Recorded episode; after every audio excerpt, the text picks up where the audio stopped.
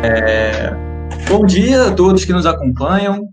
É, está começando mais um episódio de Bem-Estar Capital, em parceria com Evolucionários, que está aqui na página, em parceria agora também com o Centrismos e Economia, aqui na pessoa do Alex da Mata. Bom dia, boa tarde, boa noite para você que nos acompanha em áudio ou em vídeo em momentos posteriores. É, hoje nós vamos entrevistar o economista Alexandre Schwartzman, que é colunista da Folha, do, do, do Valor, e é ex-diretor é, do Banco Central. Tá? É, é um prazer tê-lo conosco. Uh, Para ajudar a, a, a, nessa conversa, temos aqui o, o Júlio Altoé, Fala, Júlio. E aí, gente, como vocês estão? Temos o Alex da Mata, da Economia Mainstream. Beleza? Uh, o Ângelo, do Centrismo. Bom dia, gente. Bom dia, Alex. Bom dia, gente. Por último, e não menos importante, a Mariana Cabral. Bom dia. Beleza. Para começar, Alex, é, eu, eu queria falar com você um pouco sobre quem é o Alex, né? Quem é o Alexandre Schwartzman, para quem está nos assistindo e, e, possivelmente não te conhece. E engatar nisso a, a pergunta: o que faz o diretor de política externa do Banco Central? Eu acho que foi isso, né? Uhum. A, sua, a sua função. Ah, né? Bom, vou te falar, bom dia a todos, diretor da é, área externa, área internacional, Direx, agora, agora mudou, depois que eu saí, passou a assumir outras responsabilidades. Só então, falar um pouquinho, uma, uma pequena correção, tá, Luiz? Eu fui colunista do, do Pravda, ah, desculpa, Valor Econômico, ah, e fui da Folha, hoje em dia eu escrevo para o Infomana, eu tenho também uma participação todas as quintas-feiras na CBN, uh, ah, por volta da uma da tarde, quando começar o período eleitoral. Acabei de saber, hoje vai ser às 1h15, eu converso lá com o Sardenberg, que é um, um, um ícone da imprensa econômica brasileira, além de ser um cara espetacular. E, enfim, o que, que é? que, que eu, sou economista, eu, eh, eu me formei, na verdade, em administração na GV, em economia na USP, eu fiz as duas coisas uh, concomitantemente, mais ou menos.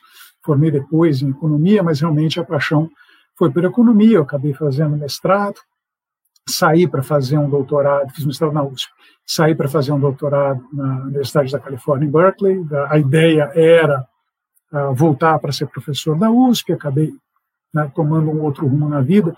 Trabalhei em alguns bancos, bancos de investimento, bancões, mas sempre mais nessa área de pesquisa econômica.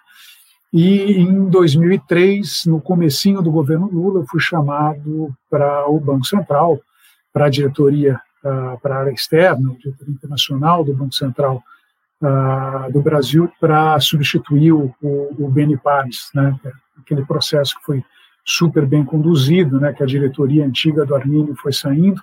Se não me engano, o Beni foi o último da diretoria uh, a sair, eu entrei no lugar dele. A área internacional, quando eu entrei, tinha essencialmente duas responsabilidades. Uma que já estava meio com data marcada para acabar, que era a questão da gestão da dívida externa brasileira. Né? Por motivos históricos, né, pela própria constituição tardia do Tesouro Nacional no Brasil, o Tesouro, vamos lembrar, a Secretaria do Tesouro só foi criada em 1986. Né? Uh, a gente tinha uma confusão institucional aqui no Brasil, que era um negócio gigantesco, vários orçamentos, etc. Mas o fato é que o Tesouro foi criado em 86, até então quem tomava conta da dívida doméstica e externa era o Banco Central. Eventualmente as responsabilidades sobre dívida doméstica passaram para lá, né? Uh, e uh, depois a parte de dívida externa, por força de toda a reestruturação de dívida, quer dizer, basicamente a moratória, de 87, o Banco Central foi quem fez a interface com os credores, então tinha uma área lá cuja especialidade era justamente dívida. Eu, essa era uma das áreas que eu tocava ali no BC, mas foi em final de 2004 a gente passou essas responsabilidades para o Tesouro e desde então é o Tesouro quem gere, inclusive, a dívida externa da, da República. A outra área era a área mais da questão de normas de câmbio. A gente vivia uma confusão normativa muito grande quando eu cheguei ao Banco Central.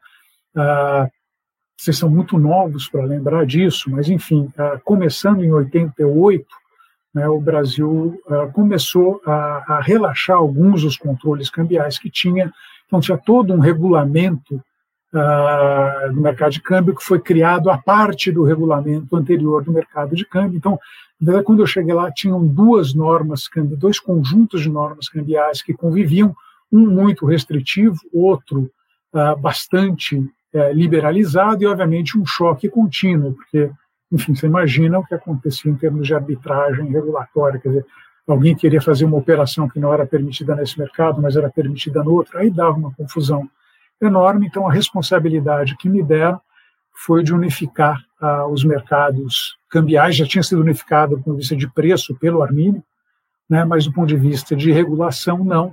E aí foi um trabalho que me deu um prazer imenso de fazer, deu foi muito trabalho. Eu tive que mergulhar numa área que eu não conhecia, parte regulatória, um trabalho uh, que eu aprendi para caramba. O pessoal do BC me ajudou muitíssimo.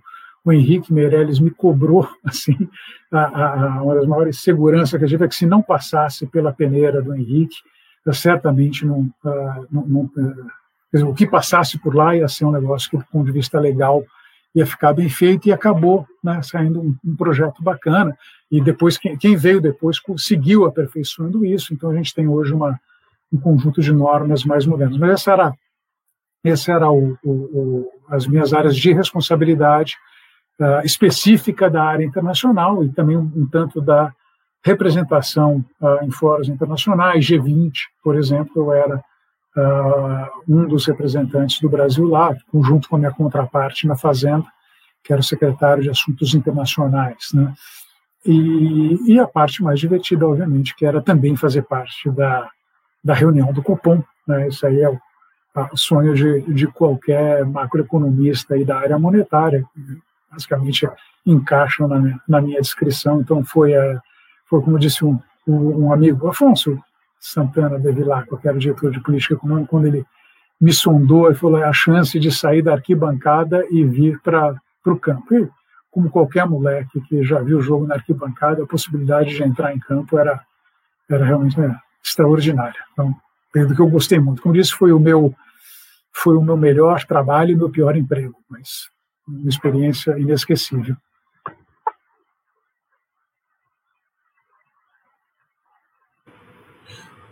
Bom, é, tá com áudio? O seu áudio estava cortado. A gente pode já seguir para uma pergunta aqui que eu estava com muita curiosidade. Eu, eu, sempre vejo esse problema na, na nossa sociedade. A gente, a gente, quando fala de inflação, e você é um grande crítico da inflação, principalmente durante o governo Dilma, a, a, às vezes a, população não consegue entender o porquê que a inflação ela é ruim para a pessoa, porque às vezes é só um número, ah, a inflação né, é só um número ali, papo de economista.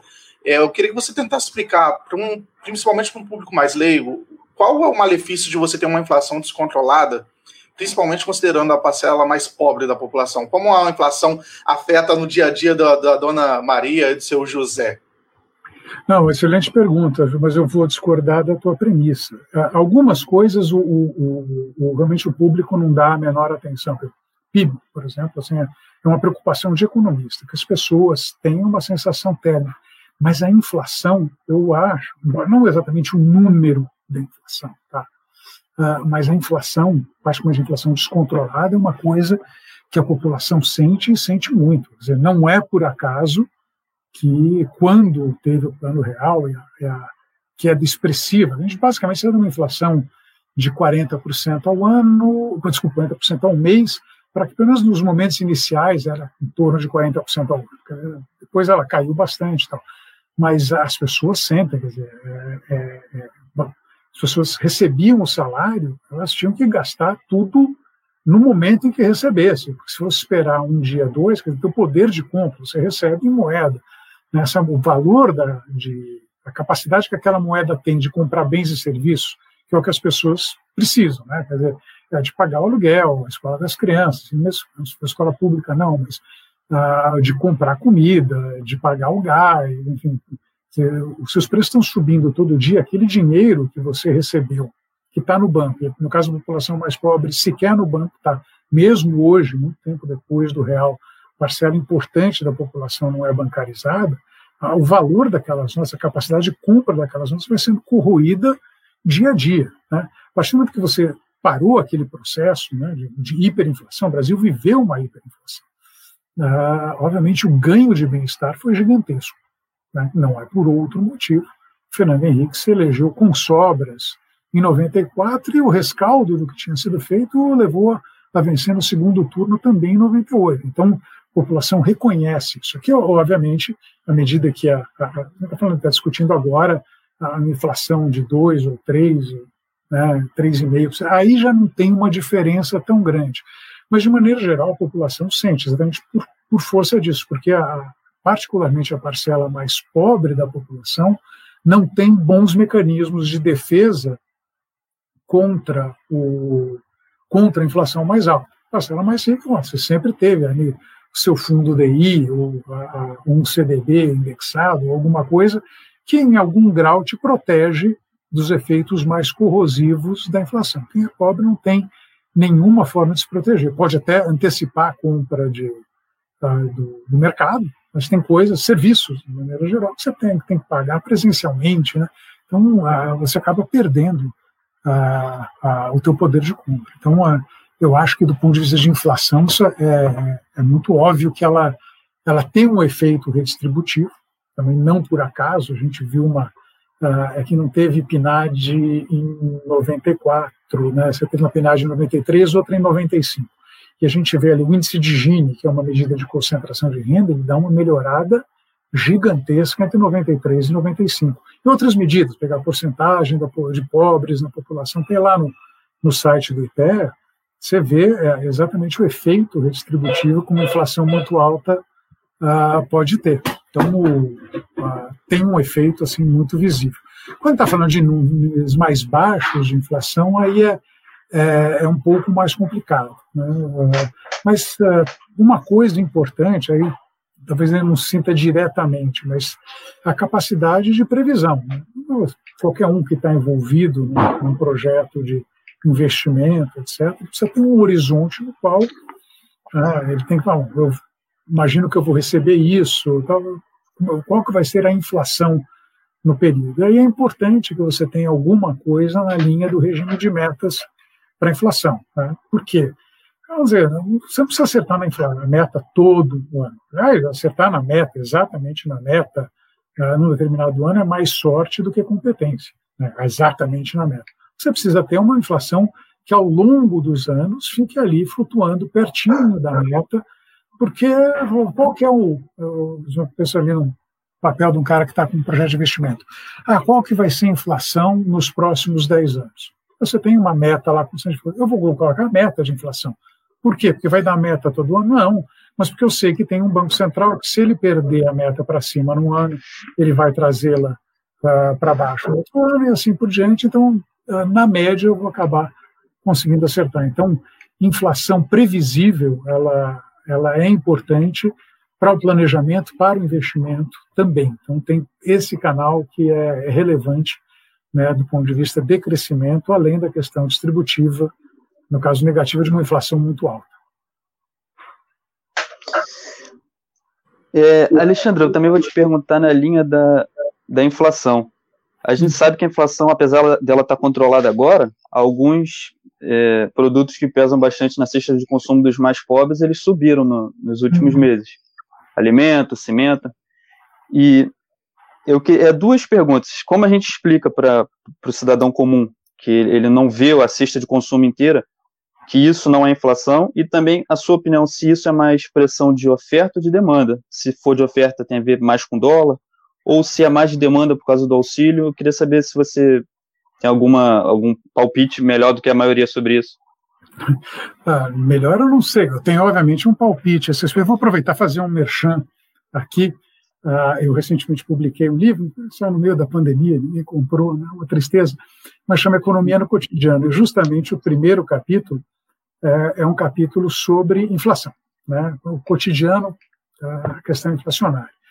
Né, e uh, tem, tem uma, uma tem equívocos comuns da, da, da percepção do que é inflação e o que não é. Então vamos começar com uma definição. Né?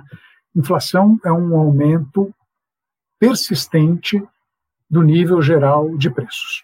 Então, tem três elementos que são importantes. Primeiro, não está dizendo respeito ao nível, não está falando se está caro ou barato. É basicamente se tem um aumento ou não tem um aumento do preço. Então, primeiro elemento, a inflação é a variação de preços, né, no caso. Segundo, ela tem que ser geral. Né? Então, a ideia que é um fenômeno que está acontecendo com vários preços simultaneamente, né? o conjunto desses preços simultaneamente. E o terceiro é que ela tem que ser persistente. Então, ah, se você, em particular, você tem um aumento muito forte, dizer, ah, esse exemplo hoje é um pouco mais complicado, mas vamos pegar que aconteceu em dezembro do ano passado, teve um forte aumento no preço da carne. Vocês lembram? O IPCA mesmo chegou a dar mais de 1% no final uh, do ano passado, né? acabou jogando a inflação ali levemente acima uh, da meta, mas foi um aumento que era localizado no preço da carne. Isso nitidamente não é um processo inflacionário, no sentido de que ele não é generalizado. Obviamente, o índice de preços, que é o que a gente usa para aferir a inflação, ele captura isso. Né? O índice de o que, que ele é? Basicamente, você define ali uma cesta, uh, tantos quilos uh, de carne, tantos quilos de feijão, tantos quilos de arroz, uh, o custo da escola, gasolina, energia elétrica, enfim, tem. Né, meu exemplo favorito, obviamente, que é cabeleireiro. Tal. Então, tem essas, todas essas coisas ali na cesta de consumo. O cabeleireiro não está na minha cesta de consumo, mas fazer o quê? Então, a ideia do, do índice é se as coisas estão subindo mais ou menos uh, em linha, ou se a gente tem a subida de algum grupo, alguma coisa específica ou não. E aí tem maneiras de aferir isso. Você vai olhar, não, uh, a inflação foi alta, a medida de inflação, o IPCA foi alto, mas ele, uh, a difusão, quer dizer, foram poucos itens que subiram no mês. Não parece ser uma questão inflacionária. Ah, e ele tem, por fim, que ser persistente. Uma coisa que tem dá um salto no determinado mês e para, ela, obviamente não é inflação. Então tem que ter esses três componentes. Obviamente, isso daqui é uma, isso já é uma filigrana para economista. Né? A população vai à feira, o preço pô, do, do, tomate subiu, o açúcar, o preço da carne subiu, mais recentemente o arroz ali na mercearia está ah, mais caro. Eu falo, isso não, isso não é uma coisa que me preocupe do ponto de vista uh, de inflação e, portanto, que uma coisa que você tenha que uh, reagir uh, com política monetária. Tipicamente, quando a gente tem um, um, aumento localizado de preços, ele costuma ser uma questão mais ligada à oferta do que à demanda. Né? mas tem, então, especificamente no caso da carne, acho que foi uma coisa mais ou menos nítida, tal. E no caso mais recente, a, a, a minha leitura dessa aceleração que a gente está vendo no IPCA é que ela, é uma, ela de fato não representa uma aceleração da inflação, ela representa um choque pontual. Não vou entrar muito se é oferta ou demanda. A questão do dólar, sim, tem um pedaço que é dólar, mas tem um pedaço que é aumento do preço de commodities lá fora. Do ponto de vista do Brasil, é um aumento da demanda externa porque o Brasil é um exportador líquido de commodities, então tem um tanto de demanda nessa história. Mas é, é, é, o tipo de coisa que eu pensaria, bom, eu preciso reagir do ponto de vista de política monetária para isso? A resposta é provavelmente não. Né? Ah, eu só teria que reagir do ponto de vista de política monetária quando esse aumento do preço do arroz ou do feijão levasse ao aumento do preço uh, de outras coisas, porque os salários passaram a incorporar isso, isso bate no preço, no custo dos serviços, aí os serviços começam a subir, aí seria um sinal de que as coisas estariam desancorando. É um fenômeno que a gente viveu ali no governo Dilma. Né? Pensar, não, o problema é, é, é, é só serviço. Não, o serviço estava rodando 8%, 9%. A época era um sinal claro que não era um problema estritamente relacionado a câmbio. É, você começa a ver coisas que não estão ligadas à área internacional, da economia subindo, você tem um fenômeno inflacionário propriamente dito. O que eu vejo hoje né, é muito provavelmente um fenômeno limitado, limitado seja do ponto de vista do conjunto dos bens que a gente está se referindo, né, obviamente são bens importantes, tá? Então, alimentação, a alimentação não tem muito como escapar, né? então ela tem um, uh, tem um impacto grande, eu diria, Michael, tem um impacto maior nos tempos de hoje, porque a nossa cesta de cesta do IPCA, ela, ela, em tese é representativa, mas nesse período que a gente não consome serviço, consome muito menos serviço, a parte de bens, a parte de alimentação tem um peso maior do que é capturado pelo IPCA. Então, tem um efeito, obviamente, sobre o orçamento das famílias que a gente não deve desprezar, mas não é o tipo de coisa que eu estaria reagindo, porque, primeiro, ela é localizada do ponto de vista do conjunto de bens que está aumentando de preço, sem sinal de contágio para os demais componentes do IPCA, e segundo, porque ela é, é, provavelmente limitada no tempo. A gente vai ver esse processo de aumento ao longo de alguns meses, depois ele, os preços não precisam nem cair, desde que eles parem de subir, a gente já tem uma inflação bem mais baixa, portanto, é uma preocupação menor. Então, é, eu não vejo com grandes preocupações isso, obviamente a gente monitora, mas não, não é o tipo de coisa que eu estaria falando, não, vamos mudar a política monetária, ou a chance de mudar a política monetária por conta desse problema é elevada. Por conta dos problemas, a gente discute. Alexandre. Ângelo, pode entrar.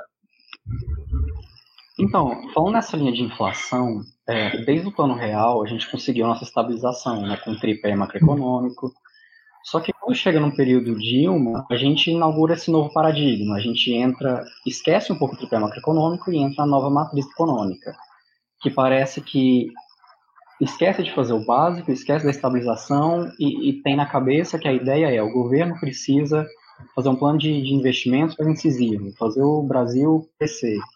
E isso a gente viu no que deu. Acabou sendo um desastre. Eu queria saber como que você avalia esse esquecimento de que a estabilização é importante, esse esquecimento do tripé. Como você enxerga esse período?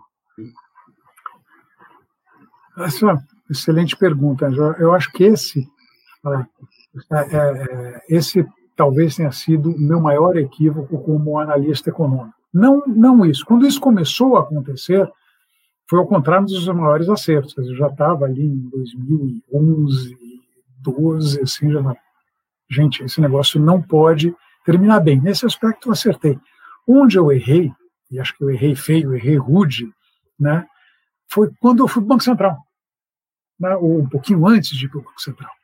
Quando houve a transição ali do, ah, do Fernando Henrique para o Lula, né, tinha, quem acompanhou, 2002, o dólar foi a, acima de 4 à época, corrigido pela inflação, agora de cabeça não lembro, mas acho que dá preços de hoje seriam um dólar na casa de perto de sete reais, alguma coisa assim. Então, essa é a, magnitude do estrago que a gente estava falando.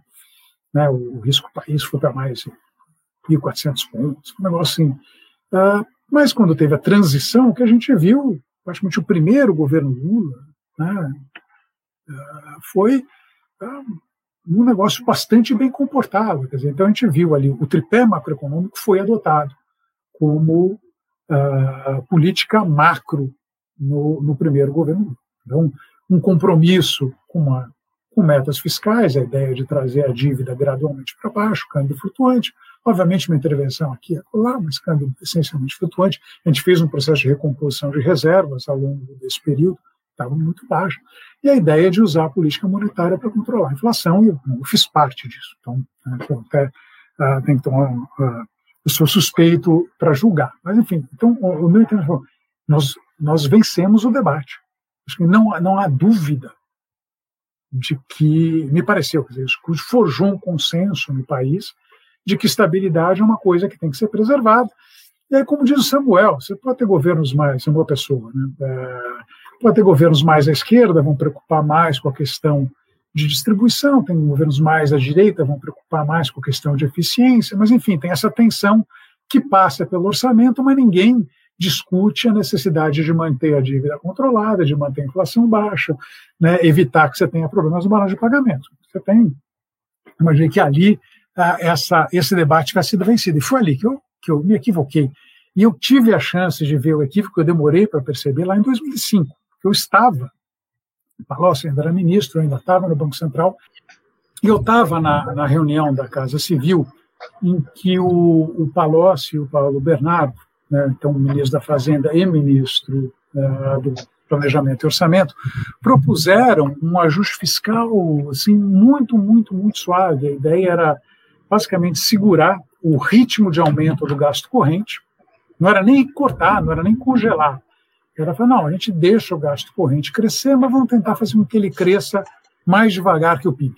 Né? E aí vai abrir um espaço no orçamento, a gente investe mais, ou melhora o primário, ou faz alguma combinação de ambos, enfim. A ideia, na verdade, era, era, de fato, era fazer uma mudança no perfil do gasto, menos gasto corrente, um pouco mais na parte de, de capital, e assim era para cortar, a ideia era cortar 0,1, 0,2% do, do PIB de gasto corrente a cada ano. Então, você vê que é uma proposta absolutamente suave. E foi torpedeada à época pela então ministra da Casa Civil, recém-impulsada ministra da Casa Civil, Dilma Rousseff, que disse que gasto corrente era vida, que você não podia uh, proibir as pessoas de nascer, de morrer, então você tinha que ter gasto corrente mesmo, né? e que o plano era rudimentar, e que não era para sair, em hipótese alguma, uh, para a imprensa, o, que tinha sido discutido naquela reunião, e de fato precisou de mais ou menos uns 15 minutos para sair nos serviços de notícia o que ela tinha dito. Na reunião, obviamente, foi ela quem vazou para a imprensa. E ali, e ali eu acho que o Brasil perdeu o rumo de vez. Né? Então, acho que a partir daquele momento é, é que uh, aquela postura pró-estabilidade começou a ser erodida. Obviamente, demorou ainda muito tempo, a gente teve uma inércia grande nisso, mas o fato é que o Brasil uh, abandonou isso. E talvez, e tem momentos que eu fico, se foi um, um ato de princípio, se foi né, alguma coisa que reflete algo mais profundo na sociedade brasileira, né, a gente não gosta. A gente gosta da estabilidade, todo mundo gosta de ter inflação baixa, mas ninguém gosta de fazer aquilo que é necessário para garantir que ela fique baixa. Ou seja, a gente tem que, tem que segurar gasto. Né? Uh, tem grupos que se beneficiam disso, o funcionalismo público é, é um grupo evidente a esse respeito, né? Uh, não é o único, né? a gente vê, tem uh, grupos que têm acesso ao tesouro de maneira geral, conseguem também se beneficiar de, desse estado de coisas, mas o fato é que a estabilidade, embora a estabilidade como valor, é, pelo menos a, a manifestação da estabilidade, que é uma inflação baixa, etc., ela esteja incorporada, de maneira geral, para as pessoas, as pessoas gostam desse tipo de coisa, né, as, uh, é menos clara a ligação disso com o resto da política econômica. E tem grupos de economistas que, obviamente, não acreditam nisso. Né? E, e, e quando a Dilma virou presidente, obviamente, quem preponderou nessa história foi exatamente esse grupo, que era o grupo que lá atrás, em 2002, é que já ameaçava ir para um caminho diferente. Eles não foram convencidos, não foram silenciados nem nada, eles simplesmente tinham sido escanteados por uma razão uh, política específica, né, o receio tivesse, mas estavam sempre ali prontos para para tomar o poder. E aí tomaram. Né? O Guido foi só uma manifestação, mas você vê ali a equipe que se formou uh, em torno do Guido. Era, era o Nelson Barbosa, né? era o, né, o Arno Agostinho, de tristíssima memória, né? Uh, esse pessoal, de fato, tem uma visão que era pau na máquina mesmo, não tem que. Essa história de ficar controlando o gasto é uma bobagem. Né? A gente sempre pode. Uh, a gente vai crescer mais. Aí tem aquela, aquele mito, né? Não, eu, eu gasto mais, mas eu cresço e arrecado mais. Ah, tá, tá bom. Além de ser uma impossibilidade matemática, é um negócio que jamais foi observado na história. Bom, porque é uma impossibilidade matemática, fazer o quê, né? Então, eu acho que. E, e, atender aos anseios de alguns grupos. Né? O, o, programa, não só a questão do gasto, mas de maneira geral, muitas daquelas intervenções pontuais no setor elétrico, e depois no dólar, depois segurar o preço da gasolina, e depois segurar a tarifa. Isso daí, num primeiro momento, a sociedade achou do caramba. Né? A popularidade da presidente Dilma foi é, para cima, até o momento que esse negócio fez água, como eu disse lá em 2011 e 2012, queria fazer. A gente teve as jornadas de 2013, a gente teve uma recessão que começa em 2014 e vai até 2016, exatamente quando se percebe que a trajetória de endividamento está indo para um caminho insustentável, o risco país volta a explodir, dólar volta a ficar pressionado, juro sobe, e aí as coisas acontecem desse jeito. Então, embora os benefícios da estabilidade sejam reconhecidos, dizer que o mecanismo para se chegar à estabilidade é um mecanismo que acho que não está bem entendido pela sociedade de maneira geral, ou se está entendido, ah, algumas pessoas querem falar, quer saber uma coisa, dane-se, eu vou garantir a minha parte primeira, primeiro, né, e quem tiver que. E austeridade é sempre para os outros.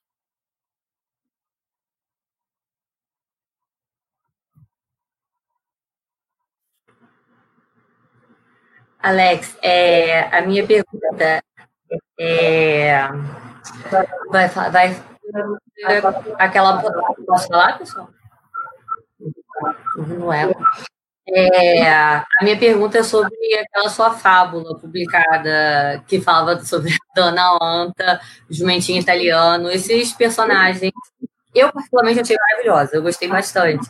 Mas, na época, gerou certo incômodo para uma galera. Inclusive, teve, assim, nem sei quantas pessoas assinaram uma petição é, demonstrando né, uma nota de repúdio, digamos.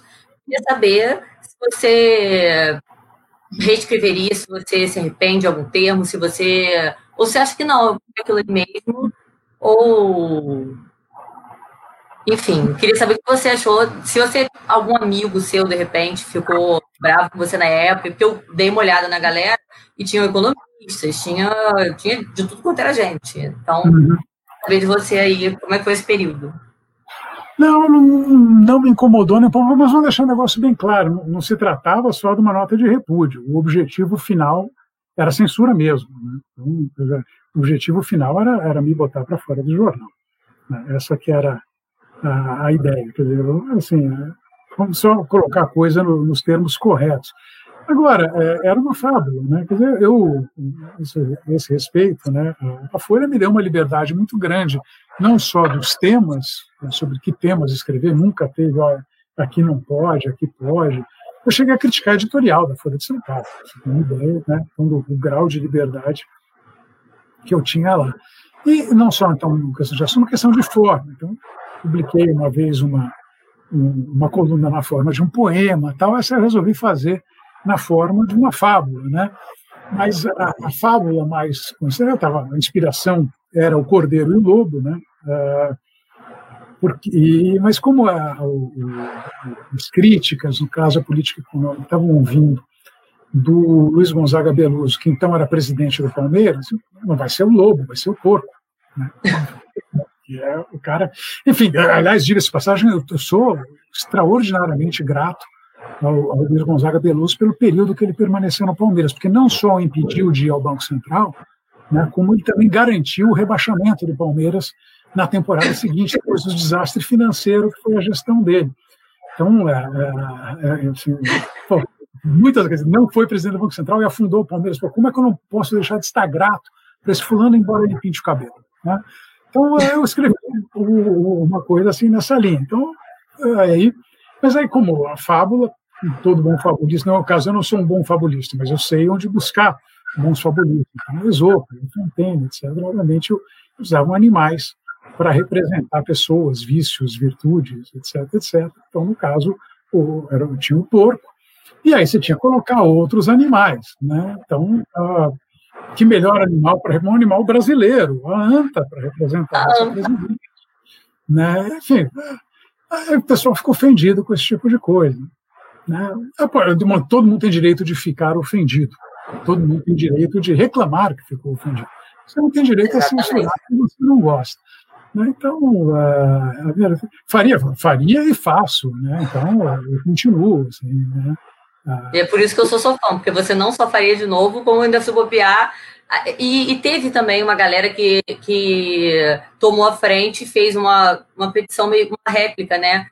Querendo a sua mantença no, é, na Folha e falando, ué, qual, não pode criticar? Não entendi, sabe? Então, teve isso mesmo. E eu achei um. Eu, eu achei muito boa, porque eu pessoalmente acho que o economista tem que falar de uma forma palatável, tem que se fazer entender, sabe? Hum. E não tem como você ler aquela fábula e não entender aquilo, entendeu?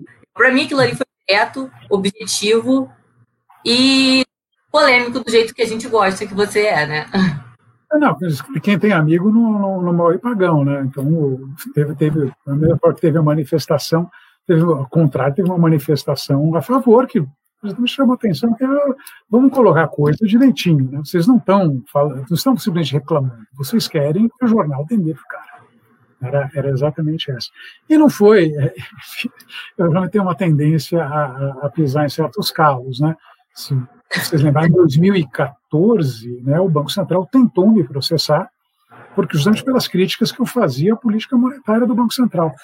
Né, uh, que de fato a política do Banco Central, no caso então o outro, né, o, uh, também no, no, espírito de fábula, né, o, o, Alexandre Tombini, eu jamais chamei de Tombini, eu só chamava de Pombini pela sua postura ultraleniente com respeito à inflação. E critiquei, critiquei, critico ainda, tiver uma chance, vou continuar, não tenho nenhuma dificuldade, porque realmente foi uma política pessimamente conduzida. E é curioso que membros da diretoria dele já falaram em público o, o tipo de coisa que eles faziam por lá. O cara confessa a, a, as barbaridades que fez num, seminário de inflação, você tem uma ideia. Mas, enfim, e aí o Banco Central tentou, à época, me processar, calúnia, difamação, ah, e o, jamais conseguiu me processar. Isso que foi um negócio interessante da história, porque a juíza, ainda a juíza federal de primeira instância, falou, escuta, gente, primeiro, calúnia e difamação não existe contra pessoa jurídica, só contra pessoa física, isso eu não sabia, fiquei aprendendo com o meu advogado, né? E segundo, isso aqui está nos limites da, da liberdade de expressão. E o, a gente soube da decisão e tal, e sabia que a tática uh, do Banco Central à época seria escalar isso. Né? Então a ideia, obviamente, não era ganhar, era ganhar pelo cansaço. Então você perde o primeiro, você vai para o segundo. Mas imagina né, o, o tempo, esforço, o dinheiro que eu teria que despender. E aí a gente mostrou a história para a Veja, a Veja divulgou, aí gerou um outro manifesto, na verdade, gerou, esse foi o primeiro manifesto de economistas contra a postura do Banco Central. Em última análise, era uma postura também cujo objetivo final era a censura, né? Ah, e isso daí acabou, o Banco Central acabou desistindo ah, da história, porque eles ficaram basicamente encurralados do ponto de vista da opinião pública por conta da, da postura que eles tiveram. Mas o plano era muito claro, jogar para outros. Porque eles têm uma procuradoria lá que basicamente está dedicada a esse tipo de coisa. Aí eu teria que ficar gastando tempo, dinheiro, né, energia para correr atrás. Então foi também um, mas quem tem amigo não, não morre pagão. Então, muito grato àqueles que, que participaram do primeiro, da primeira manifestação, da segunda.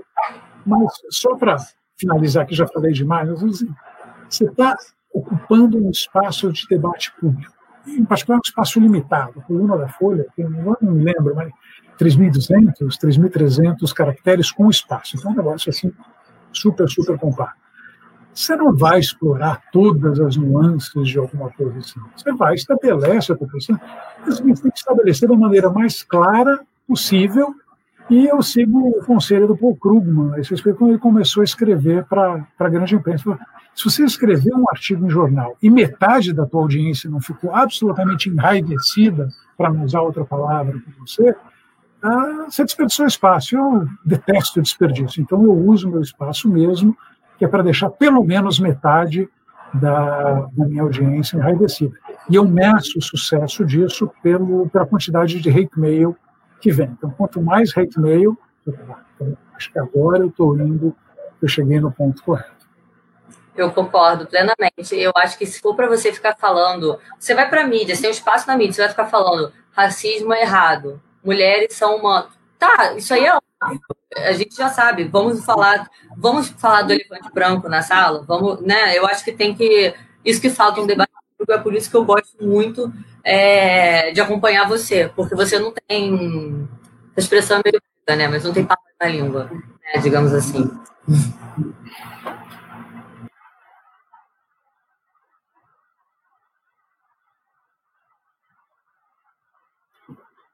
Acho que está mute, Alex.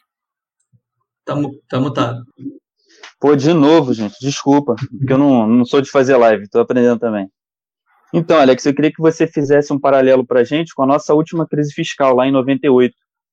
É, eu queria que você é, explicasse para a gente as diferenças de quais fatores levaram a gente agora a uma crise fiscal e, em relação a 98 E quais razões, talvez, de economia política que fizeram que a gente saísse tão rápido lá no, com o tripé, com superávit primário de 3% ao ano, que não é possível agora, e essa está se arrastando por tanto tempo. Mais ou menos isso, se me fiz entender. Tá, não, entendi. Boa pergunta também. Eu não sei se depende de como a gente conta, né? Na verdade, que a gente está em crise fiscal desde 2014, então realmente isso aqui está se estendendo um período longo. Acho que a diferença lá foi, assim, uh, tem, tem uh, algumas diferenças do, do, ponto de vista político. Primeiro, você tinha um governo que uh, tinha uma base mais sólida em Congresso. Dizer, era, era, um, era um Congresso menos fragmentado do que a gente tinha hoje. Tinha uma coalizão grande, mas as quatro, cinco partidos, que basicamente era, era PSDB, PFL, tinha chamado ali o PMDB, basicamente você tinha uma. As condições de governabilidade eram mais claras. Né? Então, foi mais, mais fácil construir um certo consenso a esse respeito. E tinha, de outro lado, que se provou, em retrospecto, equivocado, mas era o, o a época, assim que disse, tinha um receio grande uh, da quebra da âncora cambial. Então, lembra, até 98 a gente tinha um regime de câmbio administrado, e o câmbio era visto como uma âncora uh, da inflação. Então você tinha um arranjo um pouco diferente disso. Quando você tem uh, o arranjo sob câmbio fixo, então a, a, taxa de câmbio toma conta da inflação, a taxa de juros serve para você adequar o balanço de pagamentos, adequar você precisa garantir o financiamento do balanço de pagamentos, né, e a política fiscal serviria para garantir o nível de atividade. Quando você vai para o regime de câmbio flutuante, é uma outra história, uma, uma outra distribuição, então a política monetária vai cuidar uh, de atividade e inflação, você vai ter o câmbio para cuidar do balanço de pagamentos, então, e a política fiscal para dar sustentabilidade à coisa. Mas o fato é que lá atrás a gente tinha um regime de câmbio administrado a gente não sabia como seria a transição para um regime de câmbio flutuante. Né? Tinha um receio grande à época que a gente pudesse, inclusive, perder a, a estabilidade. Então, tinha também um estímulo forte, falando, a gente precisa fazer uh, um, um, ajuste fiscal para reduzir risco do país, permitir que, diminuir a pressão no balanço de pagamentos e, e aí conseguir né, voltar a crescer com, com a inflação baixa. Terceira coisa, que é, é bom também deixar claro, se tinha mais espaço para aumento de imposto do que você tinha hoje. Então, muito do ajuste fiscal que foi feito à época, muito não, praticamente quase a sua totalidade, ele foi em cima de imposto. Né? Então, assim, não é que a gente construiu um superávit primário, segurou um pouco os gastos, mas ali foi principalmente uma história em cima de aumento de imposto. Então, essas condições, acho que objetivas, né, fizeram com que lá em, em 98 a gente tivesse esse tipo de reação. A partir de a crise fiscal que a gente vive ali a partir de 2013, 14, ela tem uma natureza diferente. Então, primeiro, uh, não é que o gasto tivesse crescido pouco entre 94 e 98, cresceu bastante. A gente tem menos estatísticas a respeito, mas todas as indicações são de que o gasto cresceu muito mas o fato é que o gasto cresceu ainda mais de 2010 para cá. A partir de 2010, e a gente tem esse conjunto de números que foi recentemente divulgado pelo Tesouro, a gente não tem a menor dúvida que teve uma expansão fiscal sem precedentes nos três níveis de governo. O que significa que, para financiar esse aumento de imposto, a gente precisaria levar uma carga tributária que já é alta do ponto de vista de um país emergente. Né? Então, você vai olhar ali no conjunto dos emergentes, o Brasil está certamente entre as cargas tributárias mais elevadas. Ninguém, precisa quando eu ouço, não, mas a nossa carga tributária é baixa perto da Finlândia, da França. Uh, né? Obrigado, só que eu não estou na Finlândia nem na França, eu estou num país de renda média. Então, vamos comparar laranja com laranja, banana com banana. Né? Uh, as laranjas lá que têm um baita estado de bem-estar social, nível de renda per capita altíssimo, vão ter uma carga tributária alta. O Brasil tem uma carga tributária, tem um volume de gasto muito maior do que países de renda média, e a sociedade não está vendo a menor graça em aumento de carga tributária a essa altura. Inclusive porque acho que houve um entendimento a esse respeito. que acontece, a gente aumenta a carga tributária e não faz nada do ponto de vista de controle de gasto, o problema se repõe. Então, a, a resistência da sociedade é maior. Segundo, a gente tem um Congresso que é muito mais fragmentado. Então, a gente está vendo hoje né, o, o, maior partido político, acho que ainda é o PT, né, tem 50 e poucos deputados, um pouco mais de 10% uh, da Câmara. Qualquer coalizão que você precise para a reforma constitucional no país, você está falando juntar sete, oito, dez partidos diferentes. A governabilidade ficou muito mais complicada. E eu, eu acho que se perdeu, era muito claro quando você tinha a ideia de, não, o, o meu link é, é, eu preciso defender a taxa de câmbio. A gente fala de defender a inflação, para voltar para a pergunta do começo, é essa, essa, essa ligação entre a, a, inflação controlada e finanças públicas é uma ligação mais sutil, né? não é todo mundo que, que entende, não. Lá atrás tinha um entendimento que se a gente não fizesse, o câmbio ia eventualmente ter que, ter que flutuar, como flutuou. Né? O impacto foi muito menor do que a gente imaginava, menor do que eu imaginava. Certamente a inflação no primeiro ano de câmbio flutuante foi 8%, 9%, que é alta, mas não é nada nada que não pudesse ser controlado, tanto que foi, né? Uh, e o, o, mas enfim, eu acho que a, a, a, o próprio apoio político a isso era mais era mais difícil de obter, de novo, por razões objetivas. Isso para não entrar, obviamente, na questão da competência né, uh, do, do, que foi a equipe econômica lá atrás, e o que é, nesse período mais recente, obviamente, excetuado o período ali de né, de 2000, de meados de 2017 até 2018, em que a gente tinha uma equipe econômica que, dadas as restrições políticas, acho que conseguiu montar um, um quadro que favorecia bastante a transição que foi desperdiçado a partir de 2019. Opa. Alexandre, eu queria aproveitar essa questão fiscal que a gente está levantando para tirar uma dúvida minha, porque assim, eu não fiz faculdade de economia, né? Eu fiz faculdade de matemática e eu comecei a estudar um pouco de economia depois. É, qual foi o papel dos bancos estaduais nas crises do passado? É, e segundo, eu queria também que você dissesse para a gente o impacto do, do bônus salarial do funcionalismo público no, no peso do, da nossa crise fiscal. Opa, boa, boa. Bancos estaduais, uh, bancos estaduais basicamente, a gente viveu, o, como estava falando da, da, Constituição do Tesouro Nacional em, em, em 2000 e, perdão, em 1986 tal, o, o, o grau de bagunça institucional que era o país. Parte dessa bagunça institucional no país era exatamente a existência dos bancos estaduais. O que acontecia é que, na prática, é como se a gente tivesse mais vinte e tantos bancos centrais. Como é que a coisa funcionava? Né? Ah, o governo estadual qualquer precisava de dinheiro, não tinha. Ele ia até seu banco estadual, tomava dinheiro emprestado. Uma coisa ficou ah, muito conhecida à época, operações ARO, antecipação de receita orçamentária. Não era uma securitização, tá? Você pode fazer uma securitização de recebíveis, é uma outra coisa. Você chama, não, uh, eu vou receber, eu imagino que eu vou receber tanto de ICMS no ano que vem. Eu antecipo, vou até meu banco, antecipo esse ICMS no banco, né? Uh, como se eu estivesse descontando uma duplicata.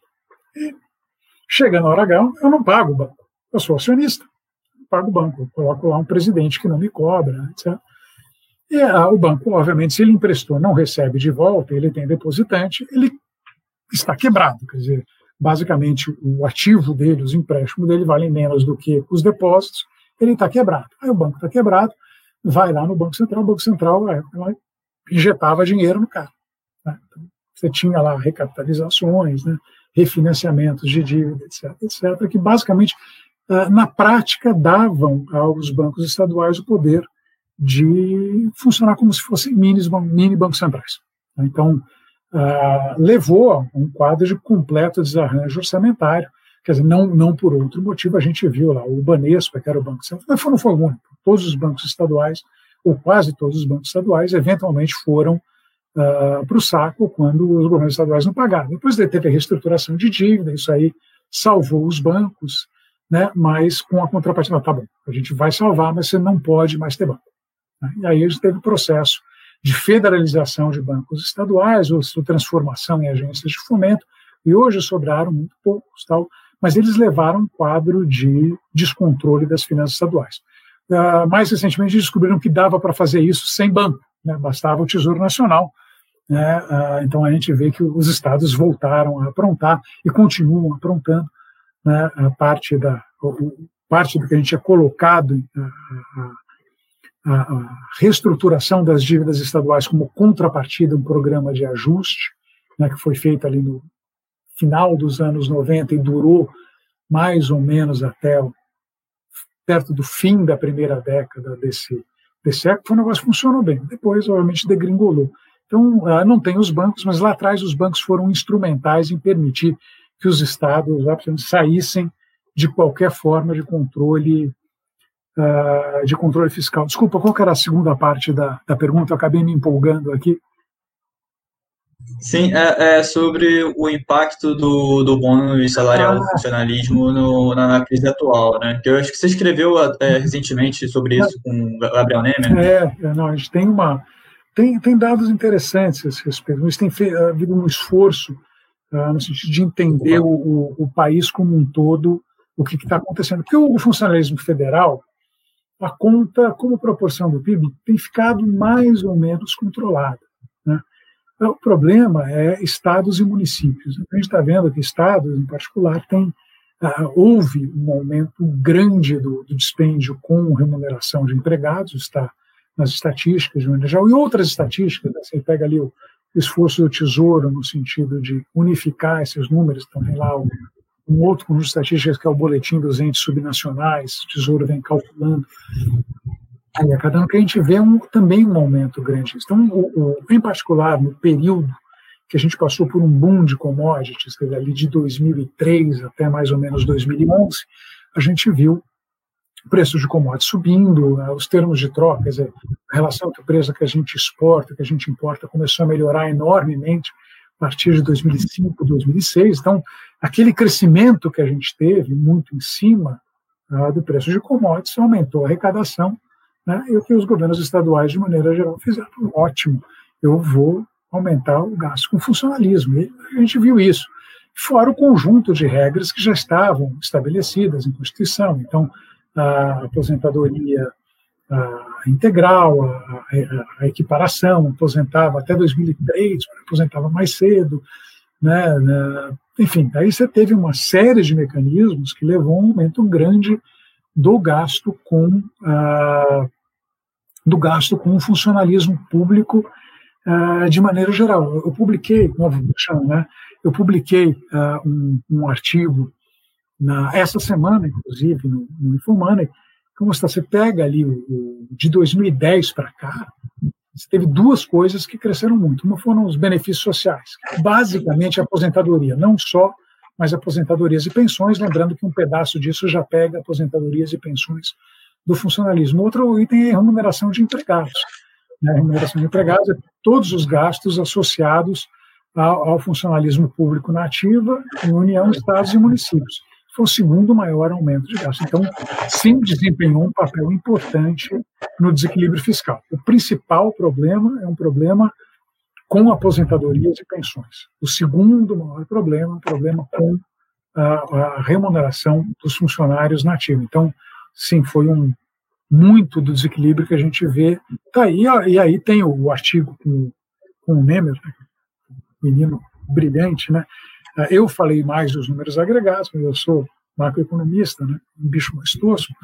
O, o fez, levantou ali um, um trabalho bacana do, que foi feito sobre a questão do prêmio salarial no, no funcionalismo. Ele, ele, existe, né? Então, uh, obviamente, você não, mas é, é, é, é, sempre complicado comparar a média. Isso é meio óbvio. Você vai pegar a PNAD, você vai ver, ela paga assim um salário maior uh, para o, o, servidor público do que uh, no setor privado. E é uma informação muito pobre, porque a gente está comparando uh, pessoas muito distintas, graus de formação distintas, profissões distintas. Né? O que, que é. Tá, tá, pega no caso dos estados, o que, que é? É professor e PM. Né? é diferente do, da ocupação de maior parte das pessoas. Então, tem trabalhos que tentam basicamente com, colocar a comparação com gente que tem o mesmo grau de qualificação. Né? Uh, um trabalho que foi citado ali pelo, pelo Gabriel era assim, uh, bem bacana isso, é, pegava pessoas uh, que tinham sido aprovadas, quem tinha ficado ali na beira, né? Então, quem tinha sido aprovado raspando, as pessoas são essencialmente idênticas, né? Então, você mais ou menos controla para a qualidade da mão de obra o tipo de trabalho que você vai fazer. Então, o, e aí você consegue estimar. E, de maneira geral, os trabalhos acadêmicos que têm saído nessa área, embora não seja muito a minha praia, eu fui apresentado a eles pelo Gabriel, é que tem evidência, sim, de um prêmio salarial no, no serviço público, né, uh, e que é particularmente pronunciado em algumas carreiras, mas que ele é generalizado. Então, uh, mesmo controlando para o tipo de função, para o tipo de qualificação, no setor público se ganha mais do que no setor privado, e isso daí acaba levando a um. A, e, e, enfim, a gente está falando da parte transparente da coisa, né, a parte não transparente, né, série de, de benefícios, etc. Mas, enfim, tem uma. essa é uma distorção importante que acaba tendo consequências fiscais não menos importantes.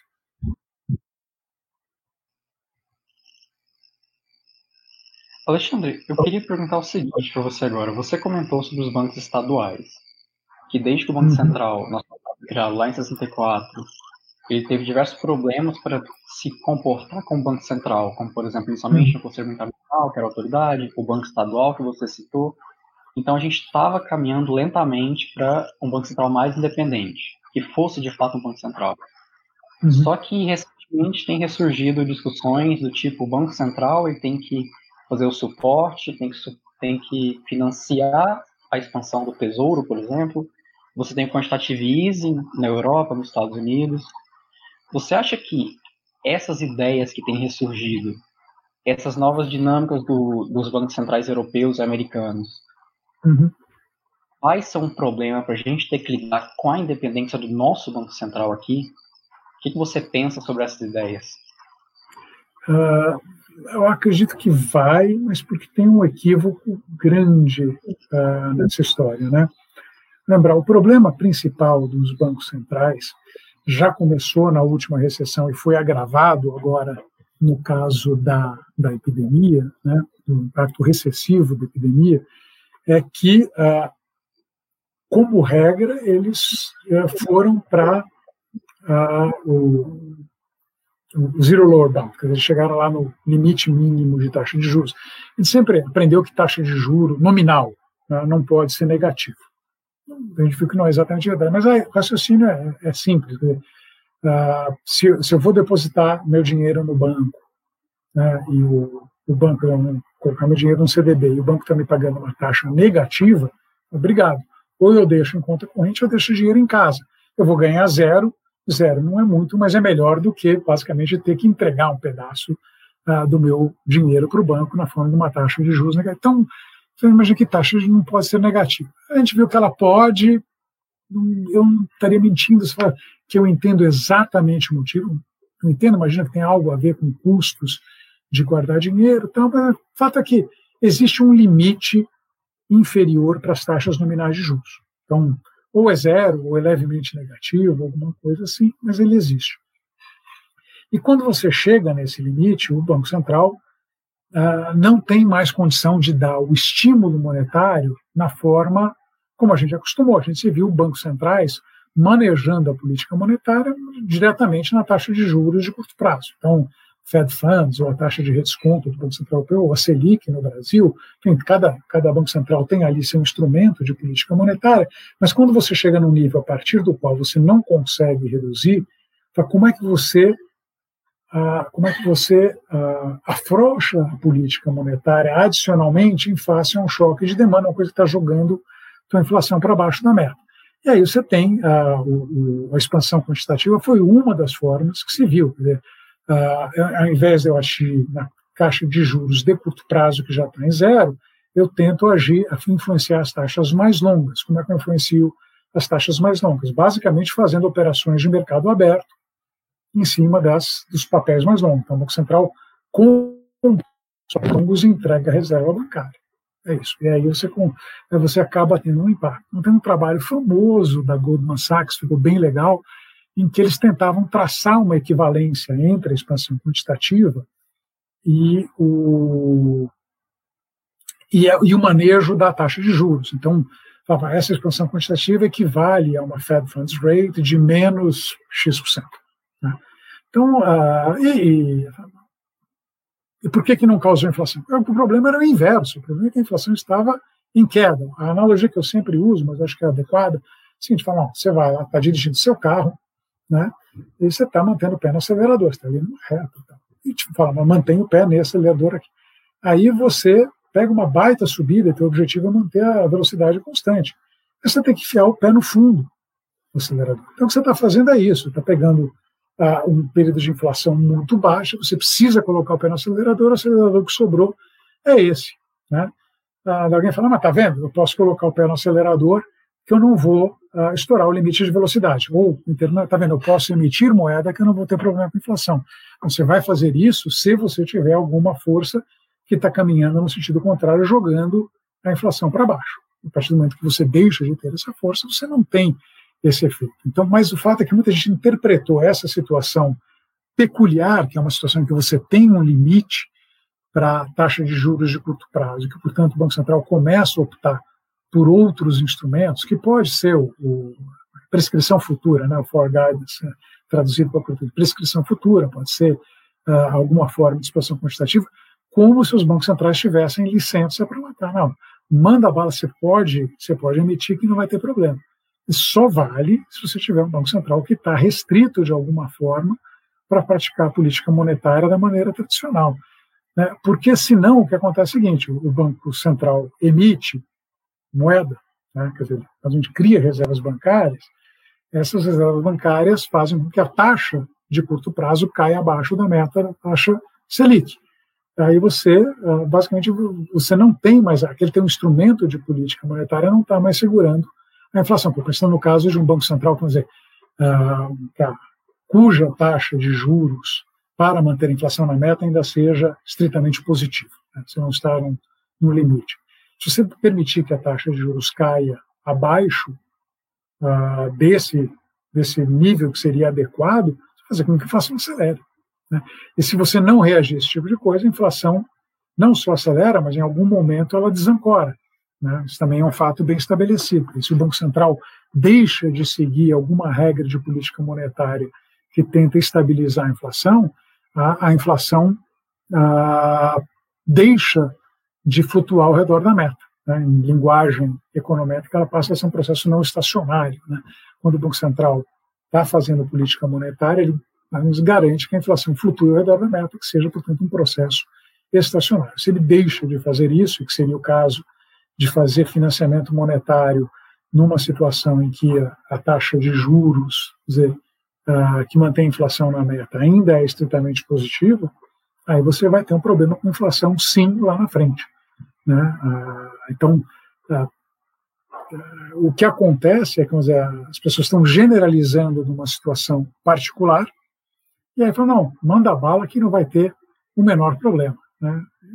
É a experiência histórica não é exatamente favorável a esse tipo de tese, pelo contrário, né? a gente vê ali você não produz hiperinflações tá? assim, do nada, elas não vêm de outro planeta, elas não, não são uma maldição ah, lançada por deuses muito antigos e, e, e raivosos, ela, em geral, é produto de desequilíbrio fiscal financiado pelo Banco Central, quer dizer, o histórico das hiperinflações é essencialmente o mesmo. Né?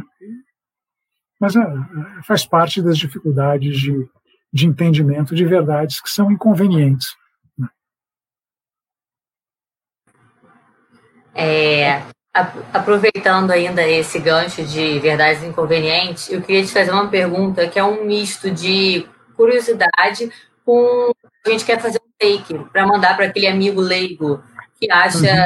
que ainda insiste no PT, no PSOL, essa galera, assim, porque eu, pelo menos, é, eu sou advogada, eu, eu nunca fui boa em matemática, e eu entrei no PMEC, que era uma, uma faculdade que, que colocou economia, contabilidade, gestão financeira, tudo isso na minha grade.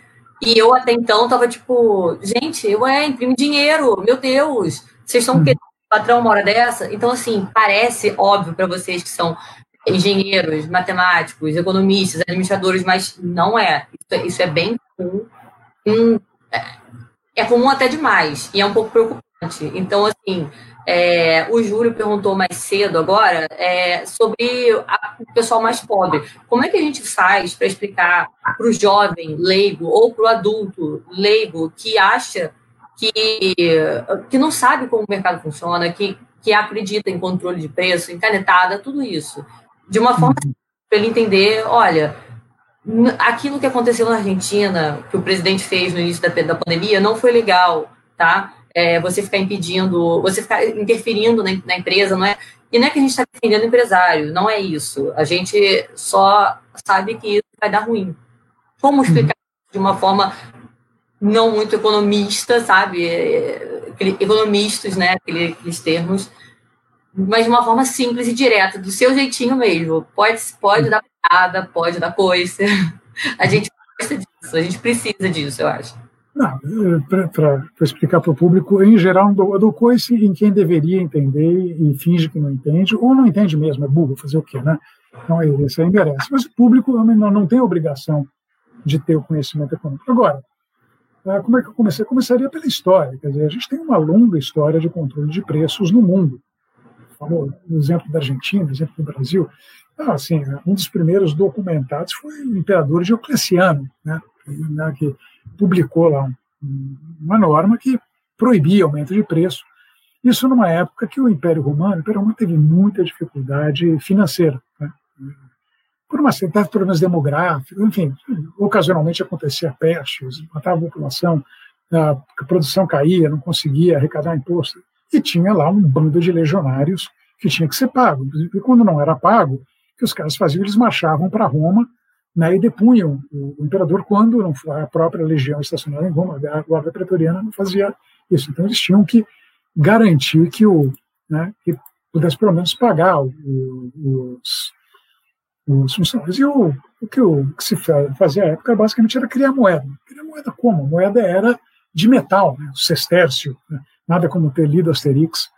Né, uh, eu li todos, eu tenho todos aqui uh, do meu lado, tenho inclusive né, alguns personagens, como vocês podem ver, devidamente guardados aqui na minha mesa comigo. Então, fanático uh, pelo Asterix. Mas, enfim, na, nessa época, eles basicamente reduziam a quantidade de metal nas moedas. Então, pegava ali aquele sestércio que tinha X gramas de prata, fazia dois sestércios com X sobre 2 gramas de prata e pagava.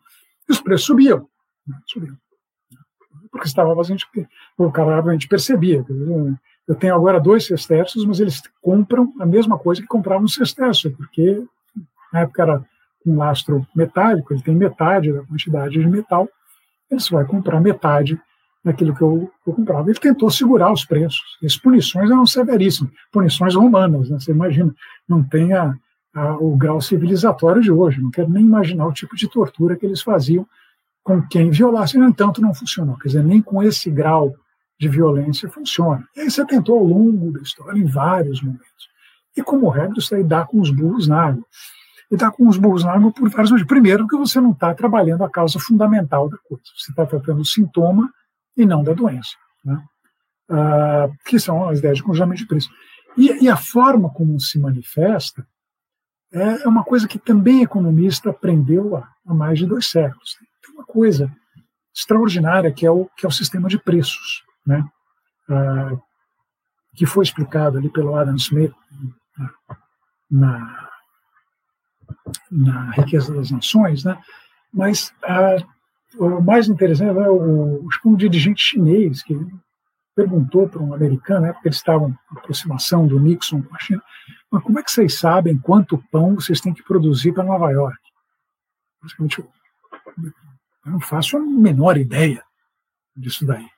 Porque um era um regime centralmente planificado, o outro não, totalmente descentralizado.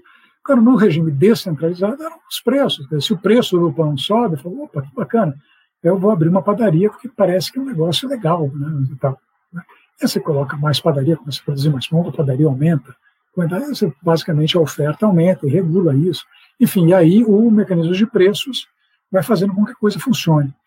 A partir do momento que você trava o mecanismo de preços, o que acontece não permite que esse tipo de coisa funcione. Então, ah, vamos falar que é ganância do empresário, então, mas a verdade é a seguinte, cara, ah, esse preço que está aqui, ele não está remunerando o meu trabalho. Eu não vou vender esse preço. Ou simplesmente não vou produzir a esse preço. Né? E aí o que acontece é que as coisas começam a sumir. Né? Uh, some na Venezuela, some na Argentina, sumiu no Brasil do plano cruzado, porque basicamente o, o, você pode fazer isso por um período limitado, um período limitado de tempo, né? ele, ele vai ser uma coisa razoavelmente uh, indolor. Para você segurar durante mais do que alguns poucos meses, né, você vai gerar problemas na, na forma que você vai falar, bom, mas uh, o cara que é plantador de tomate, esse preço que estão querendo comprar o meu tomate não paga uh, o tempo que eu dedico ao tomate, não paga o fertilizante, não paga as sementes, não paga uh, o aluguel da terra, não paga as máquinas que eu uso mesmo empregado, enfim, ele para de produzir tomate. Né? No caso aqui, esse que é um ciclo rápido, não tem mais tomate. Então, o que acontece é que você segura o preço do tomate, some na feira no dia seguinte. Né? Fala, não, vai consumir outra as outras coisas também vão sumir. Então, se você não permite que o mecanismo de preços funcione bem, o resultado disso é escassez. Essa é a previsão teórica. Como é que ela, como é que ela acontece na prática? 100% dos casos. Toda vez que você coloca controle de preços, você tem um problema de escassez. Então, isso aí é, é, é, é, tão tranquilo que não deveria, ser um, não deveria ser um problema. Mas tem gente que ainda aposta. Quer dizer, obviamente, se, se teu objetivo é ganhar uma eleição e para isso você precisa só uns poucos meses, eu, eu obviamente não vou recomendar esse tipo de coisa, mas eu entendo que a pessoa faça. Ele, ele está otimizando alguma outra coisa que não é puramente econômica. Agora, se você pensa isso como uma estratégia para controlar a inflação, uma estratégia que vai ser um, fiasco. Assim, essa, essa é até fácil, não deveria nem contar como previsão. Isso aqui vai terminar como terminou, como terminaram todas as experiências de controle de preço, choro e ranger de dentes. Vamos lembrar, a gente passou por um processo semelhante, embora não tão difundido, há não muito tempo. Né? É, teve é, o controle de preço de energia. O que aconteceu? Praticamente quebrou o setor energético no país a gente teve controle de preços de combustível. E o que aconteceu? A Petrobras se tornou a, a, a, única empresa de petróleo no mundo que perdia dinheiro quando o preço do petróleo subia. Ela tinha que comprar mais caro lá fora e vender barato aqui dentro.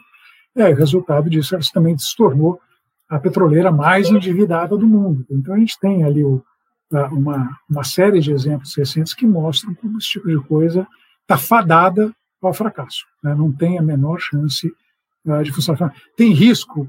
Não, não tem risco nenhum. É certeza que não vai funcionar.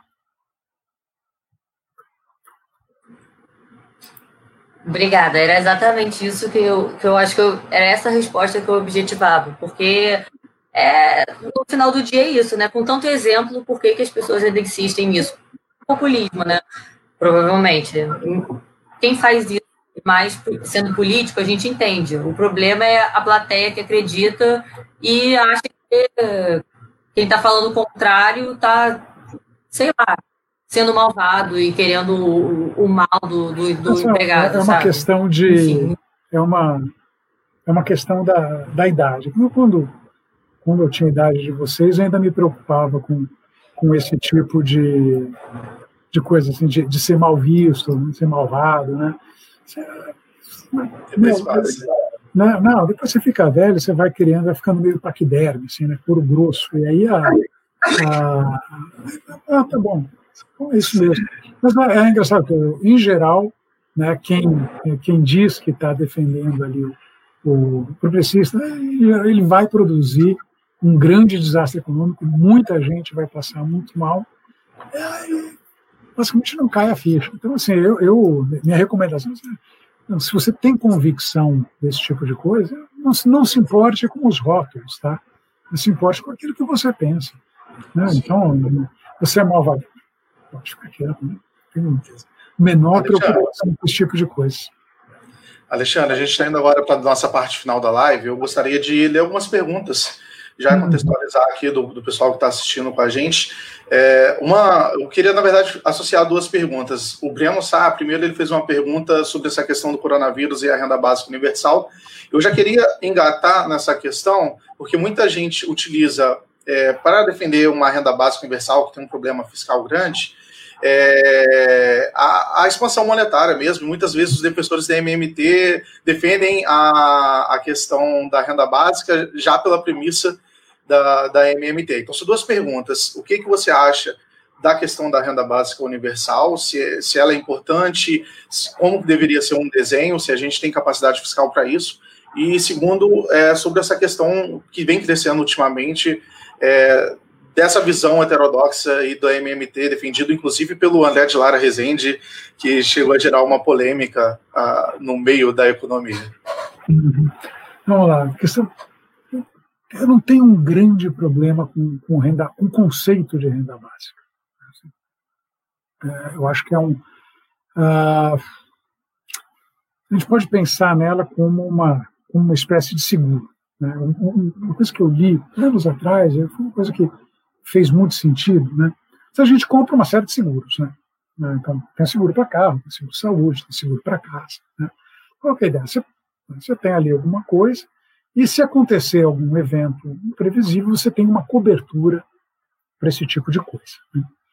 Agora, imagina o seguinte: antes de você nascer, né, é, metafísica aí, antes de você nascer, você pode nascer de dois tipos. Você pode nascer para simplificar, você pode nascer um cara inteligente ou um cara burro. Você não sabe, antes de nascer, qual dos dois você vai ser. Você está disposto a pagar seguro para a eventualidade de você nascer burro? Acho que é boa parte das pessoas falam, ah, não, estou disposto. Né? Então, obviamente, isso é puramente um experimento mental. Né? Ninguém ninguém antes do nascimento perguntar. Mas se você pensar do ponto de vista, oh, aqui, pensando do ponto de vista de, várias gerações, faz sentido. Quer dizer, eu quero ter um mecanismo seguro.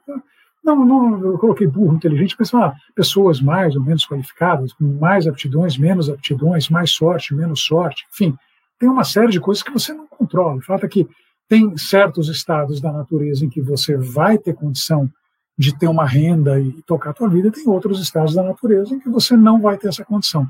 Você está disposto a ter seguro contra isso? Eu acho que é razoável. Então, aí é uma questão da sociedade definir qual é o grau de seguro que ela quer ter. Então, você tem, ah, como colocar nos termos de novo do Samuel, você tem sociedades mais à esquerda, querem comprar mais seguros, sociedades à direita querem menos seguros. Vai pegar as, as, os países asiáticos, de maneira geral, são países com muito menos seguro para esse tipo de coisa. Países europeus são países com muito mais seguro para esse tipo de coisa. Estados Unidos é, é, é, é para menos seguro, enfim, você tem, mas tem ali um, um, um, dilema que é essencialmente político e se resolve nessa arena. Então, em tese, nenhum problema com a renda básica universal. Agora, ela tem que ser financiada. Aí você vai ter que pensar, eu tenho seguro, eu tenho que pagar. Qual que é o tipo de seguro que eu quero ter? Né? Qual que é o tipo, como é o financiamento desse seguro? Isso é enfim, dá para elaborar bastante. Isso é, uh, agora, no Brasil, hoje, né, uh, não precisamos ir até a renda básica universal. Né, a proposta da renda cidadã, renda Brasil, não que se queira dar. É uma ampliação do, do Bolsa Família de, cara, de 35 para para 65 bilhões, mais ou menos. Né? Então, como é que isso cabe dentro do nosso orçamento? É, é, tem a questão do teto, eu acho que o teto é importante, mas assim, é, tá, como é que eu vou financiar isso? Você descobre que tem, não é que o país gasta tudo, né? o país gasta quase metade do seu PIB. Mas o Brasil é um país que gasta, tem um gasto equivalente, com proporção do PIB, a país europeu. A gente está entre os 10% que mais gasta no mundo. Então, vamos aumentar mais o gasto, vamos aumentar mais o imposto. É, é, um, é uma proposição complicada tem uma ideia bacana, fazendo de novo mais um pouco de merchan, dessa vez, no caso, o Centro de Debate de Políticas Públicas, o CDPP, tem uma, uma proposta que foi formulada uh, pelo Vinícius Botelho, Marcos Mendes, tem outros contribuidores, uh, contribuintes que eu, enfim, uh, que, eu, que eu não vou lembrar o nome agora, desculpa, ficando velho, mas enfim, está lá no site do CDPP. É uma proposta de unificação de programas sociais e que seria melhor focalizado e teria um efeito maior sobre, sobre distribuição de renda, gastando a mesma coisa. Nada pé, e eles têm proposta, não, se você quiser gastar mais do que isso, também tem, tem isso aqui que a gente pode fazer. Então dá para dá para pensar uh, nesse tipo de coisa. Agora, a, em geral, que você coloca isso aqui é, não, eu coloco, eu já tenho esse, esse eu quero colocar outro programa. Aí você vai, vai entrar eventualmente num, numa questão de financiamento. Né? Uh, a gente colocou um teto para gasto. Por que, que a gente colocou um teto para gasto? Porque a gente vem numa trajetória de gasto explosivo. E vamos falar a verdade: o teto para gasto funcionou no caso do governo federal, não funcionou para os demais níveis de governo. Depois de 2016, entre 16 e 19, o gasto público subiu e não subiu pouco, subiu 160 bilhões de reais no conjunto da obra, União, Estados e Municípios. Né? De novo, mesmo padrão que valia antes, né? crescimento grande na parte de benefícios sociais e um crescimento também relevante ali na parte do funcionalismo. Então, desses 160 bilhões de aumento de gastos de 16 para cá, no conjunto do, do governo, você teve ali 66 bilhões, que acho que foi funcionalismo. Então, a, a gente tem uma trajetória de gastos que é crescente em sociedade que não está vendo a menor graça em financiar esse tipo de coisa. E não é um perfil de gasto, diga-se de passagem, que seja particularmente uh, uh, progressivo. Né? Uh, acho que é um, um, fato bem estabelecido que a gente gasta muito dinheiro quem, quem já está na, nos níveis mais elevados de renda. O pessoal fica meio sacaneado quando se usa a palavra rico para isso, mas assim, é, como eu falo assim, 1% mais rico, 5% mais rico, 10%, obviamente tá, você coloca numa escala de renda, né?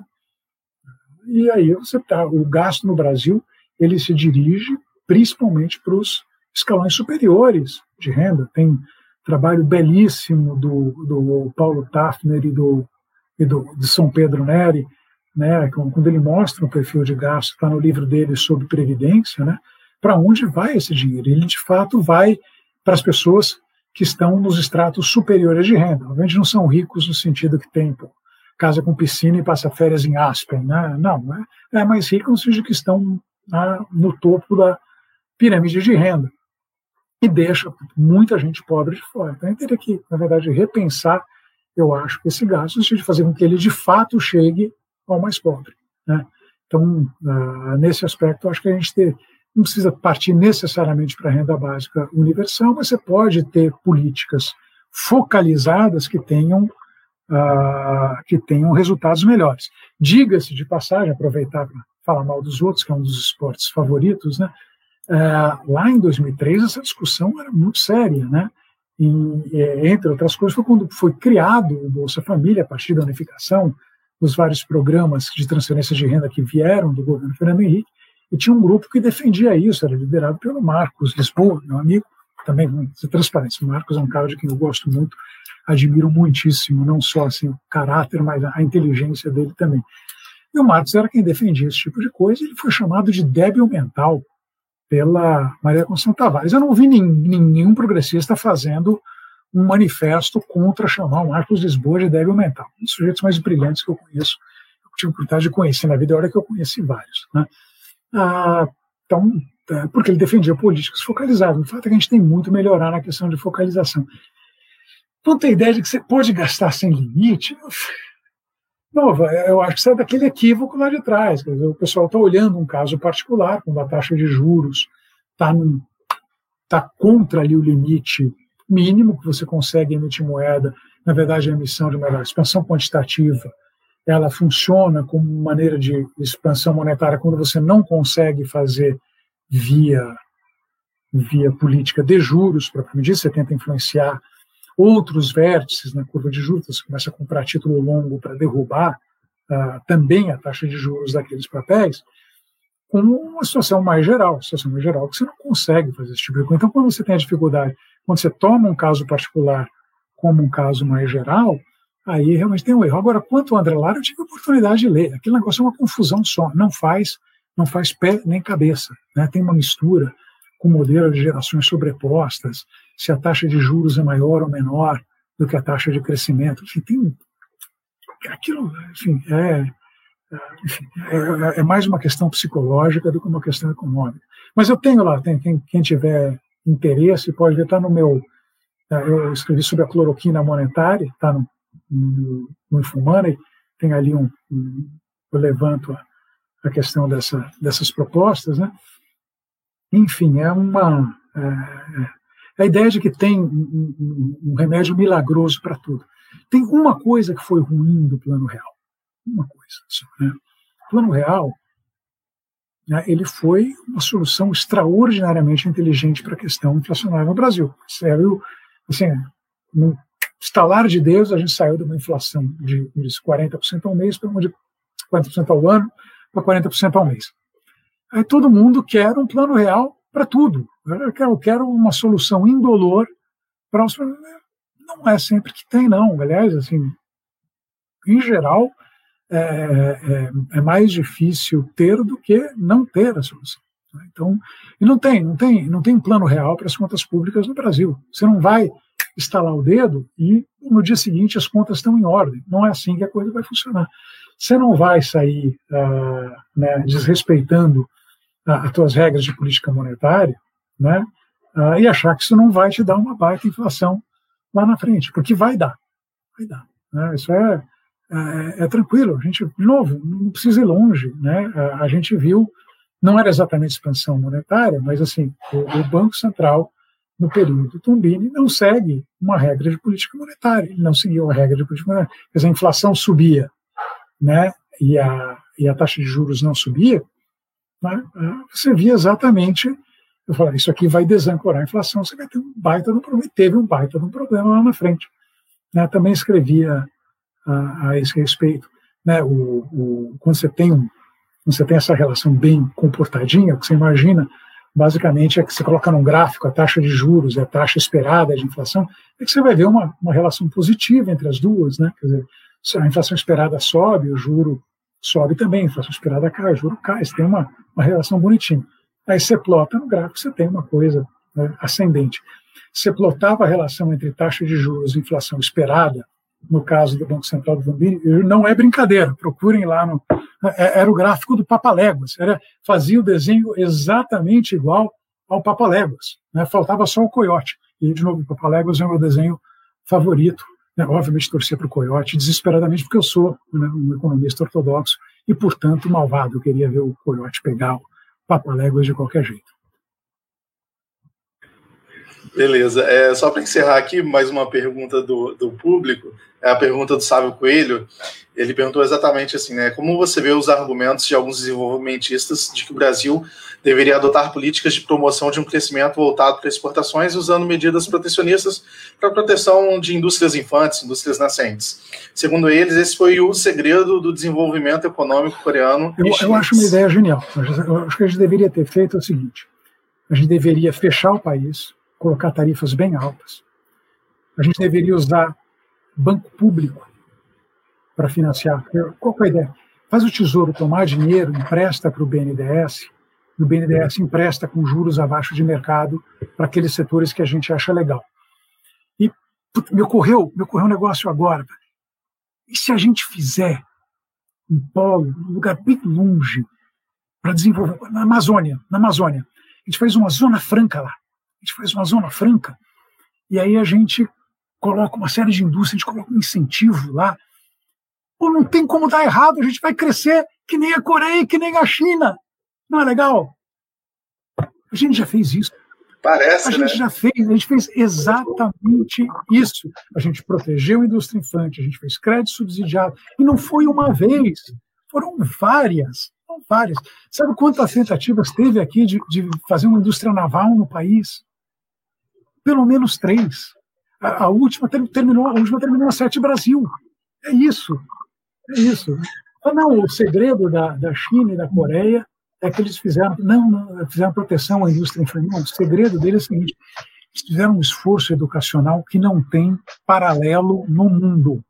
No mundo. Você olha o que aconteceu com a educação nos países asiáticos, um negócio estúpido. Tem trabalho espetacular. O, o, o Krugman depois usou isso no mito do, do milagre asiático, e foi um belo texto do Krugman, mas e ele próprio reconhece, né? É, o, o, trabalho empírico propriamente dito vem do, é, vem Alwyn Young. Uh, e eu, eu vi, eu estava no, no, doutorado, na época eu vi o Alwyn apresentar isso num seminário lá, lá em Berkeley. Né? Então, o, que, o, o que o Sudeste Asiático fez? Primeiro, poupou animalmente, investiu pesado em educação e botou todo mundo que podia trabalhar. Foi aumento de taxa de participação, foi aumento da educação e foi uh, poupança. Tanto que a tese do Al Yang, assim, se você for olhar, e aí eu trabalhei, aumento de produtividade total de fatores, não foi particularmente elevado nesses países, não. Né? Nem em Singapura, nem em Taiwan, nem uh, na Coreia, qual que era o... Era um Hong Kong. Hong, Hong Kong. Kong. Hong Kong foi um pouquinho maior, né? É, Hong Kong foi um pouco maior, Singapura foi o pior desses, desses todos, mas isso até 94, então tem coisas de lá para cá que devem ter mudado. Mas o, ponto dele era, era um crescimento que foi muito mais baseado em aumentar a intensidade de fatores do que em aumentar. E, e o, a proteção foi, um, foi absolutamente um negócio secundário. E, não tá, e, obviamente, eles foram para uma estratégia de exportação, porque, enfim, né, você tem uma poupança enorme, significa que o consumo é baixo. O consumo é baixo, para quem que você vai, ter que vender para fora? Aí você poupa muito, que acontece com a sua taxa de câmbio? Sua taxa de câmbio fica desvalorizada. Então, a taxa de câmbio desvalorizada é um subproduto do aumento da poupança, ela não é, ela não é o prima dessa história. Né? Então, ah, o fato é o seguinte, o pessoal fala assim, é, é, não é ignorar a história do mundo, é ignorar a história do Brasil. E não é ignorar a história remota do Brasil, é ignorar a história do Brasil recente. Não é que a gente nunca fez, a gente só faz isso. A gente só faz isso e não dá certo. Qual que é a diferença? Será que o problema é, é a história do, do, do, bebedor científico, né? É, que o cara tomava bojinho com soda, ficava bêbado. Ele tomava uísque com soda, ficava bêbado. Ele tomava, lá o que, cachaça com soda, ele parou de tomar soda, né? Talvez soda não seja o que está te fazendo ficar fazendo ficar. Talvez a proteção individual é o que te faz desenvolver. É, tem outras coisas que são comuns. A China está indo pesadamente atrás. Tem, sempre teve um volume extraordinário de né, Tem um esforço educacional também que não é trivial. Enfim, isso está tudo mapeado. A gente quer ter o crescimento, não quer ter a, a não quer ter, não quer passar pelo pelo processo dessa história. Tem um texto antigo do, Luiz Fernando Veríssimo, né, o, o analista, analista de Bagé, para quem conhece, analista era genial, uma entrevista dele, e ele contando que ele estava vendo o filme O Império dos Sentidos. Não deve ter idade para lembrar disso, mas O Império dos Sentidos é do Nagisa Oshima, e era um filme que tinha cenas de sexo bastante ousadas, não era obviamente um filme pornô, mas era um filme que tinha bastante sexo, então fez muito sucesso. Aí eu disse que ele estava no cinema lá e ah, perguntou para a vamos fazer que nem ele? Ela falou, quero, mas onde a gente arruma os japoneses? E é a mesma coisa, você quer crescer que nem eu quero, então, onde é que você arruma os japoneses? Não porque tem algum, alguma coisa intrinsecamente melhor, não, não, porque, porque como é que os caras... Não, eles mapearam isso. Educação, poupança, aumenta a participação da força de trabalho. Então, quando você tem esse tipo de coisa, você cresce. E aí, Coreia foi atrás, Singapura foi atrás, Taiwan foi atrás, a China está indo atrás, só que numa escala jamais vista e saindo de uma situação em que você tinha um pedaço gigantesco, um país que não tinha sido urbanizado. A China foi urbanizada nos últimos 30, 40 anos. Né? Ah, você ainda tem, quer dizer, os números, na verdade, subestimam a urbanização chinesa, tem muita gente que está ilegalmente nos centros urbanos, mas a verdade é que a China passou pelo processo de urbanização também. Então, é, acho que tudo isso daí foi proteção de indústria infante, é desconhecer a experiência do mundo, mas é principalmente desconhecer o que acontece no Brasil. É, é, é, como se a gente nunca tivesse plantado isso.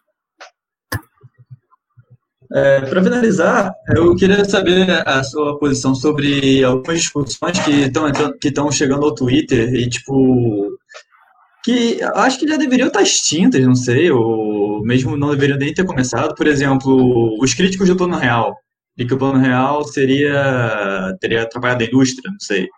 É, também tem a, a, que você mesmo retweetou lá falando do Pix, lá que o Pix era um projeto neoliberal. E, e tem outro que é do Pokémon também, né? Mais um que agora não, não me vem exatamente a cabeça, mas enfim, eu queria que você comentasse um pouco isso, essa, essa volta dessas coisas. Se tem a ver com, com a fome da, da, da, da Como que é? Da, das bactérias. As amebas que comem cérebro. Amebas que comem cérebro, é. no, no caso do, do, do Pinóquio, acho que é nitidamente fixa um projeto neocolonial Gente, aonde é que isso veio? Então, entre outras coisas, é, é talvez eu, eu, eu estaria mentindo se eu falasse que eu entendo todos os desenvolvimentos do Pix, mas é uma é uma coisa que entre outra, entre outros desenvolvimentos vai permitir contornar banco, né? Isso dá uma erosão grande no papel ah, em certos ah, pontos ali que os bancos têm vantagem, especificamente na questão de pagamento a, a população que não é bancarizada tem uma baita dificuldade. Você vai basicamente dar acesso para as pessoas que não têm banco, não tem conta, mas têm acesso ao celular, e é comum, tá? Acho que todo mundo tem celular, nem todo mundo tem conta em banco. Tem exemplo aqui em casa mesmo. E, o, o, o você vai poder bypassar o banco. Não, isso daí é. Tenta falar isso. Não faz sentido. Isso, é, é por estupidez. Porque o plano real atrapalha indústria. Eu acho até que o período de, período de câmbio apreciado, sim, teve, teve efeitos ali que não foram legais, mas acho que a gente superou isso há, há uns 20 anos, né? Ah, é que, obviamente, tem aquela história, na né? taxa real de câmbio de equilíbrio industrial é sempre 30% acima de onde está hoje, né? Então, é, mas, é, não, eu, eu vi as, o jeito que chegou aqueles cálculos, agora eles mudaram um pouco, mas originalmente, assim, não, ele basicamente fazia uma conta lá, o, o, o câmbio estava legal nos anos 70, e de lá, então tem que ter o mesmo nível de câmbio que tinha nos anos 70. Você tinha um baita desequilíbrio externo nos anos 70, né, lembrar, segunda metade dos anos 70, déficits gigantescos em conta corrente, aparentemente escapou. Mas não, tem, tem de novo, a ideia de que você consegue controlar um preço, no caso a taxa real de câmbio. Você pode até controlar a taxa nominal, a taxa real não. não é, enfim, se fosse verdade isso, ela vai ter visto a indústria deslanchando nos últimos anos, porque o real está fraquíssimo do ponto de vista da sua média histórica.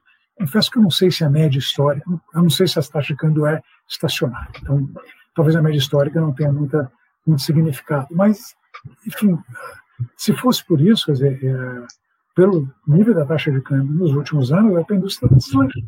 Então, a ideia de que o, o real atrapalhou, não. Você tem, enfim, é, a ideia que, que, que, tem uma taxa de câmbio mágica vai resolver o nosso problema, é uma ideia que não tem menor apoio na, na realidade.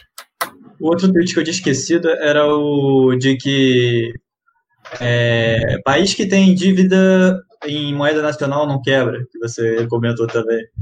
Não, de fato, país não quebra. Quem quebra é o credor. Quebra quem tem dívida desse, desse país, que vai tomar uma, uma inflação altíssima na cabeça, e aquela dívida vai, vai passar a valer menos. Né? É um pouco teoria fiscal do nível de preço. Curiosamente, já, a maledicência é sempre um esporte extraordinário. O André Lara Rezende, né, que hoje é eminentista, né, lá no começo de 2015 ele estava com teoria fiscal do nível de preço, que é, é praticamente a antítese da coisa. De alguma forma ele foi de um para outro, mas nunca explicou muito bem como é que ele fez essa transição. Ah, talvez ele até tenha as duas na cabeça, mas enfim, teoria fiscal, obviamente, você uh, vai ter um nível de inflação que vai fazer com que tua dívida seja paga, entre aspas, pelo imposto inflacionário. Então, de fato, o país não vai quebrar. Quem vai quebrar é o, é o, é o detentor daquela dívida. Então, cara, me fala um exemplo. Gente, plano Collor. Se precisa ir longe. Né? Plano Collor foi exatamente isso. Né? Ah, mas pegou a Popan, pegou a pegou também todos os títulos do governo. Calote, calote. Calote puro e simples na dívida você. Você tinha coisa para receber, você vai receber em setembro né, quando o dinheiro chegar, já dizia o Jorge Ben na W Brasil, quando eu, no, é entregue num envelope azul indigo, né? Então a gente teve e tem, se for olhar ali, o, tiver curiosidade, pegar o This Time is Different do do Ken Rogoff com a Carmen Reinhardt, eles documentam, sei lá, até uma vez eu coloquei no Twitter, num tweet desse, eu peguei as tabelinhas e eu tive todos os casos de calote em dívida doméstica. Então, sim, países que devem fazer também quebra. Também quebra, também tem problema. Né? Obviamente, ah, não é uma. Depende de uma série de coisas, quanto ele cresce, qual é a taxa de juros, ele faz, tem condição política de fazer o primário, não tem.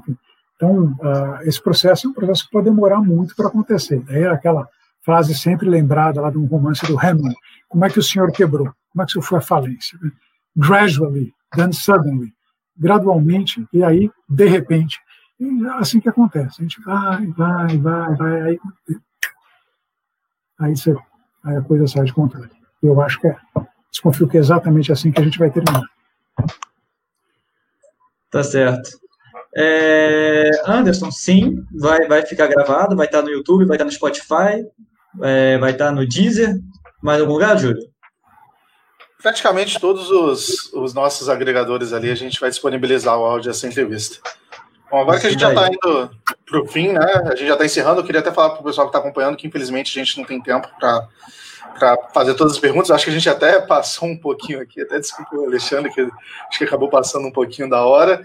É, eu gostaria de agradecer ao Alexandre para, por participar aqui da nossa live. É uma, uma honra muito grande ter você aqui nesse bate-papo com a gente. Agradecer também o resto da nossa bancada aqui que veio compor para realizar perguntas. Então é isso, gente. É, basicamente é isso. Se todo mundo quiser dar uma despedida, uma última palavra também, Alexandre, fica à vontade. Só agradecer aqui a, a, a oportunidade. Foi ah, tudo bem. Foi bom, foi bom conversar, mas eu tenho uma certa dificuldade em dar respostas curtas. Então, boa parte da culpa disso daí é, é minha mesmo.